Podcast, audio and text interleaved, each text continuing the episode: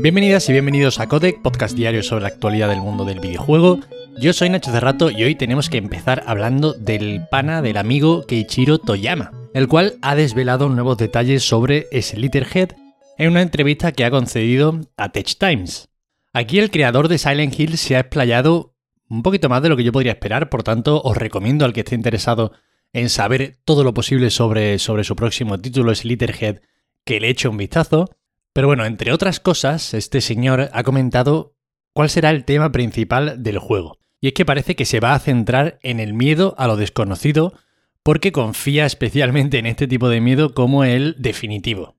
Y yo estoy en parte bastante de acuerdo.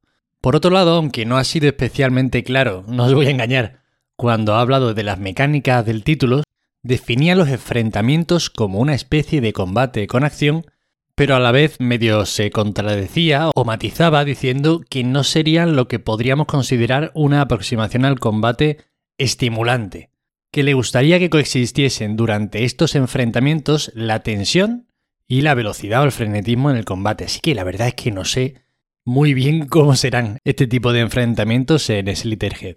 Además ha hablado también de inspiraciones a la hora de, de desarrollar el título, como las películas del guionista y productor Fruit Chan, que es conocido por películas más bien costumbristas, o el cine del director Wong Kar-wai, reconocido por sus producciones estilizadas y que no siguen narrativas convencionales. Yo de verdad ya sabéis que tengo muchísimas ganas de saber más sobre este título, pero creo que va a ser de esos que cuando de verdad se muestre en todo su esplendor, va a ser solo en el momento en el que esté ya disponible para jugarlo. Y que va a jugar mucho al despiste y no va a mostrar todas sus armas durante los trailers.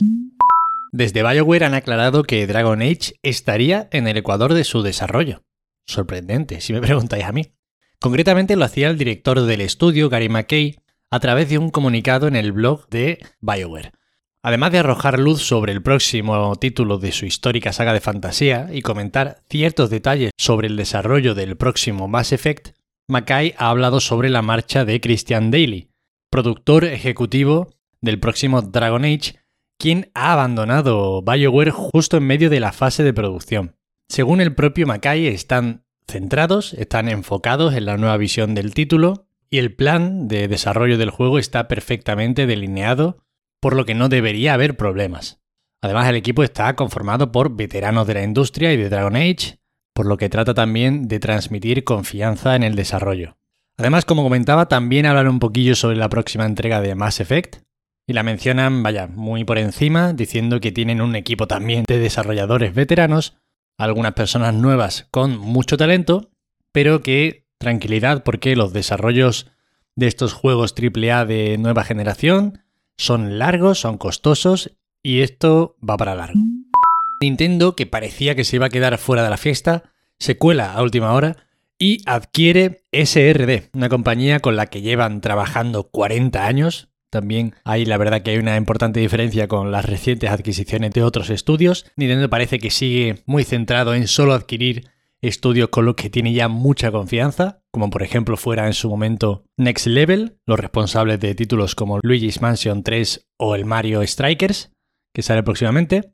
Y bueno, para el que no controle SRD, como he dicho, tienen ya un gran recorrido de la mano de Nintendo y han colaborado en el desarrollo de las versiones de la NES de Donkey Kong o incluso juegos como The Legend of Zelda o Super Mario Bros. Más recientemente han estado inmersos en el desarrollo, por ejemplo, de estudio de videojuegos, que es un maravilloso título, si me preguntáis a mí, que te enseña y te permite de forma amena y divertida crear tus propios juegos.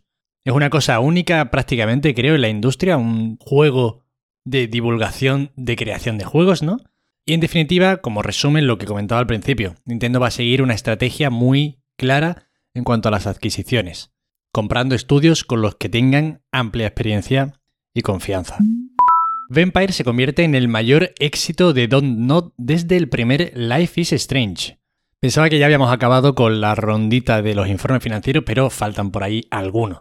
Y bueno, este informe de Don't Know tiene sus claroscuros, como casi todos, y es que a la buena noticia de Vampire se suma el mal funcionamiento a nivel comercial de Twin Mirror, que no ha alcanzado siquiera el punto de equilibrio, ya sabéis, cuando se cubren los costes de una inversión y se empieza a ganar dinero, y no parece que lo vaya a conseguir.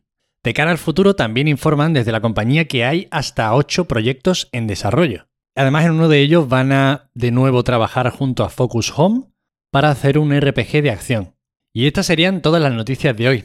Ya sabéis que para cualquier queja, sugerencia o comentario me tenéis en arroba Nacho Cerrato en Twitter. Recordad que hoy ha salido nada más y nada menos que Elden Ring, el último título de From Software que parece que ha salido bastante apañado. Yo me voy a ir corriendo a jugar, no os voy a engañar. Pero antes de eso, por supuesto, os voy a agradecer infinitamente que sigáis ahí al otro lado escuchándome una semana más. De verdad, muchísimas gracias, de corazón os lo digo, me hace mucha ilusión cómo está funcionando esto poquito a poco, pero sin pausa. Agradecimientos especiales como siempre a los que se toman la molestia de dejarme una reseña positiva, de comentar o de compartir el podcast o la newsletter con quien crean que pueda interesarle, de verdad que eso me ayuda muchísimo. Gracias de corazón y nada más por hoy. Que paséis muy buen fin de, que juguéis mucho a Elden Ring los que queráis jugar, los que no, a lo que sea, pero sobre todo descansad y nos vemos como siempre el lunes. Hasta luego.